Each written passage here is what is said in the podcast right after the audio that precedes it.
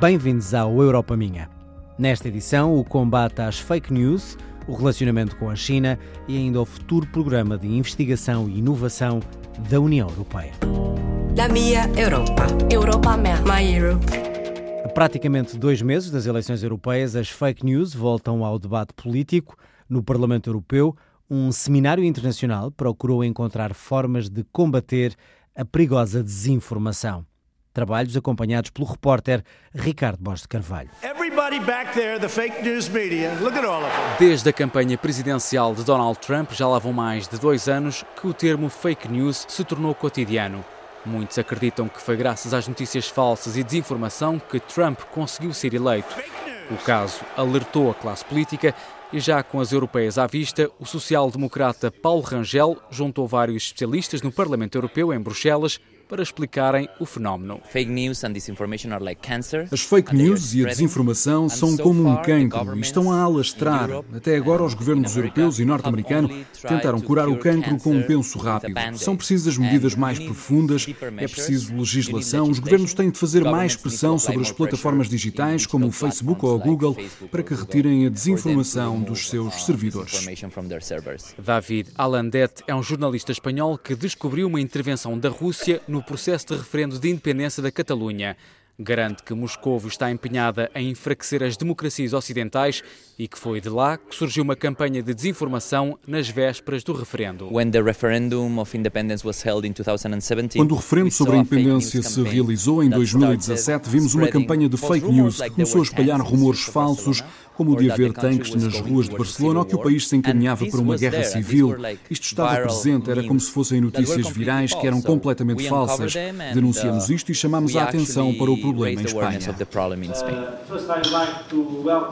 Catalunha, Estados Unidos, referendo à saída do Reino Unido da União Europeia, foram alguns casos citados sobre o impacto que as fake news podem ter na democracia. Paulo Rangel desafiou os atores públicos, como políticos, líderes religiosos ou jornalistas, a empenharem-se nesta luta. Uma batalha que já se trava no ensino. A organização não governamental Lie Detectors, ou Detectores de Mentiras, desde há dois anos que leva jornalistas às escolas para explicarem aos adolescentes como detectar e resistir às notícias falsas que se propagam nas redes sociais. Um trabalho aqui explicado pela coordenadora da ONG, Adeline Brion. Aprendemos a verificar a fonte de informação, perdemos tempo a ver do que se trata em concreto, a ler o que se passou, a usar as ferramentas ao nosso dispor, a ver noutros sites, a confirmar esse género de coisas. Cada um de nós pode ajudar na luta contra a desinformação, basta que, ao lermos uma notícia nas redes sociais que parece falsa, não a reencaminhemos e a denunciemos à plataforma digital. E a propósito das campanhas de desinformação, a Comissão Europeia andou pelo centro do Porto a distribuir bolas de Bruxelas. O objetivo foi lutar contra os mitos que se criam muitas vezes em torno da União Europeia. Por exemplo, Bruxelas proibiu ou não a venda das bolas de Berlim nas praias. O brinde do bolo rei deixou de existir por ordem também das instituições europeias. E quanto à pesca de jaquinzinhos, Bruxelas autoriza ou proíbe? A repórter Cláudia Aguiar Rodrigues foi para a Avenida dos Aliados esclarecer isso mesmo, todas estas dúvidas. Já agora, com licença, não se fala com...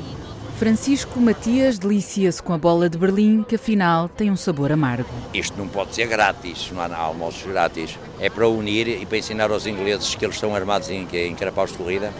Deve ser isso pesca do carapau e as vendas das bolas de Berlim nas praias são apenas alguns exemplos dos temas que estão explicados nos panfletos que Rita Malheiro distribui junto à Rolota Amarela, onde cabem também as conversas doces.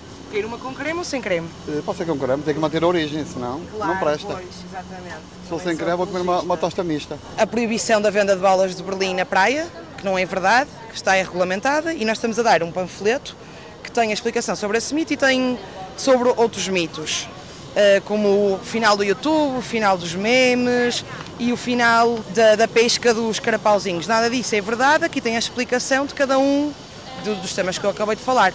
Para isso também, pronto, para chamar, uh, apelar às pessoas a ouvirem-nos, uh, estamos a oferecer uma bola de Bruxelas, não é uma bola de Berlim, é uma bola de Bruxelas.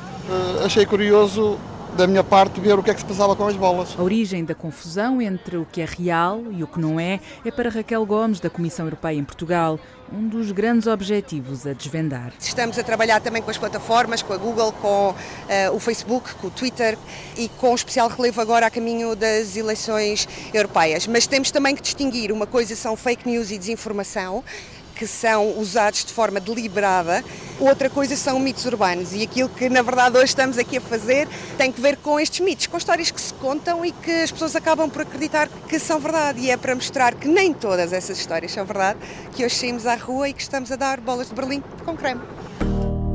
Europa minha, Mon Europe. Moja Europa. As instituições europeias chegaram esta semana a um acordo sobre o futuro programa de investigação e inovação da União Europeia. O orçamento disponível para o Horizonte Europa ainda não é conhecido, mas vai seguramente incluir uma grande novidade: o Conselho Europeu da Inovação. Como explicou em Bruxelas ao Europa Minha o comissário Carlos Moedas. Todo o meu trabalho destes últimos cinco anos foi pensar o que é que eu deixava, não é? O que é que seria o futuro programa da ciência e da inovação. Nós tínhamos um programa de 80 mil milhões, consegui aumentar essa proposta para passar para 100 mil milhões de euros mas depois tínhamos não só o facto do montante, mas como é que o programa ia ser desenhado.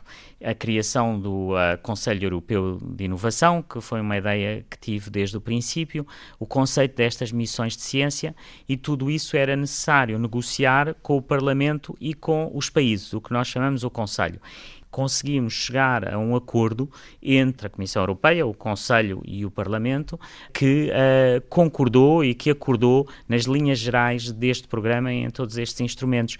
E eu acho que isso uh, é realmente uma vitória para os cientistas. Horizonte Europa, conseguido o acordo político, falta agora apenas aprovação formal do Parlamento Europeu e ainda do Conselho.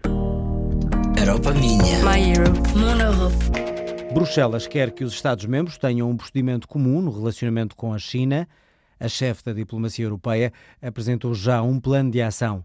Federica Mogherini alerta ainda para os riscos de segurança que podem chegar à Europa com o investimento chinês nas energias e nas comunicações. A repórter Ana Romeu conversou com os ministros dos Negócios Estrangeiros de Portugal e Espanha sobre precisamente a relação destes dois países com a China. O Bloco Europeu encara o gigante chinês como um rival económico. Em cima da mesa está o apelo à união dos Estados-membros e à prática de regras comuns que harmonizem o relacionamento comercial e político com a China. E há ainda um alerta para o investimento em energia, banca, seguros, saúde e telecomunicações, áreas consideradas críticas para a soberania nacional de cada Estado-membro. Ora, o investimento chinês em Portugal está precisamente nestas áreas, mas Augusto Santos Silva, ministro dos Negócios Estrangeiros, diz que o país não discrimina investimento estrangeiro. Nós não somos favoráveis ao protecionismo, nem somos favoráveis à discriminação segundo a nacionalidade do investimento. O investimento estrangeiro para nós não é bom por ser alemão e mau por ser chinês. A China é um parceiro económico, não está nos dez primeiros, mas nós queremos que o relacionamento económico entre Portugal e a China progrida até a um nível que hoje, por exemplo, é um nível que uma França ou uma Alemanha ou um Reino Unido têm com a China. Em dezembro, Portugal e a China assinaram 17 acordos bilaterais, entre eles um memorando de entendimento para a grande iniciativa da Rota da Seda. Nesta cerimónia em que é luz foram aprofundados os laços com a EDP, a REN, o BCP, a Caixa de Depósitos e a MEL. Augusto Santos Silva garante que o Executivo está atento a toda a informação relevante que ponha em causa a segurança nacional. Quando há questões de segurança, evidentemente que a análise do investimento não pode ser apenas económica ou legal. E, portanto, o que nós estamos a dizer a todos os nossos parceiros, aliados e amigos é que toda a informação relevante de que disponham uh, sobre segurança, designadamente na área das comunicações, da energia ou de infraestruturas críticas, nos seja comunicada para podermos produzir o nosso próprio juízo. Espanha não assinou o memorando da Rota da Seda, mas Josep Borrell, chefe da diplomacia espanhola, garante que nada tem contra os planos de projeção internacional chineses. Não firmamos o memorando de. Não assinámos o memorando de entendimento porque achamos que ainda não tínhamos amadurecido a decisão. Mas não somos contra cooperar com a China em tudo o que é sua projeção internacional. sua projeção internacional. No início de abril, todos estes assuntos serão debatidos na Cimeira União Europeia-China. Europa minha. Minha Europa. Europa minha. O francês Gilles Kepel é considerado um dos maiores especialistas internacionais na área do terrorismo islâmico. No seu último livro, defende que é possível pôr fim à guerra na Síria e eliminar de vez o autoproclamado Estado Islâmico. Entrevista de Rebeca Abcacis. Gilles Kepel é um dos maiores especialistas franceses na área do terrorismo islâmico. Viajou por todo o Médio Oriente, onde privou com grande parte dos líderes políticos. Publicou a obra Sair do Caos para explicar o aparecimento dos grupos terroristas na zona. Pourquoi est-ce qu'on n'a pas vu l'émergence du mouvement terroriste Daesh Porquê é que não vimos o surgimento do Estado Islâmico? Como é que podemos lidar hoje em dia com desafios como a migração massiva para a Europa, a jihad, etc. Temos que entender que esta onda de migração massiva tem como consequência o crescimento da extrema-direita pela Europa por medo da migração. É um fenómeno que deve ser analisado. Caso contrário, teremos uma vitória da extrema-direita nas eleições europeias de maio. Na última publicação, expõe também os riscos das migrações dos povos do Médio Oriente em direção à Europa. Liga a crise dos refugiados à subida das extremas-direitas europeias. Vimos que a senhora Merkel foi posta de lado porque o eleitorado alemão se virou contra ela na sequência da crise dos migrantes. O Sr. Salvini ganhou em Itália precisamente por causa da questão da migração. A ascensão ao poder de Viktor Orban e de dirigentes polacos vai no mesmo sentido. E vemos hoje em dia em França que a senhora Le Pen e a extrema-direita jogam com esse tema. Kepel apresenta duas soluções para resolver a questão do terrorismo islâmico. Euh, Creio que é uma dupla questão para nós. Por um lado, intervir na Síria. É preciso construir a paz no Médio Oriente.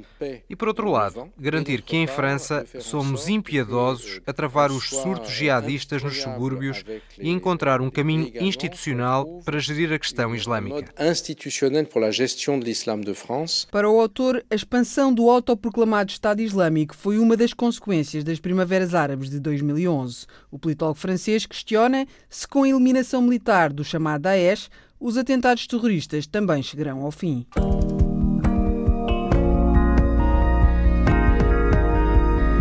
O programa Europa Minha é apoiado pelo Parlamento Europeu, produção de Carla Pinto, apresentação João Adelino Faria.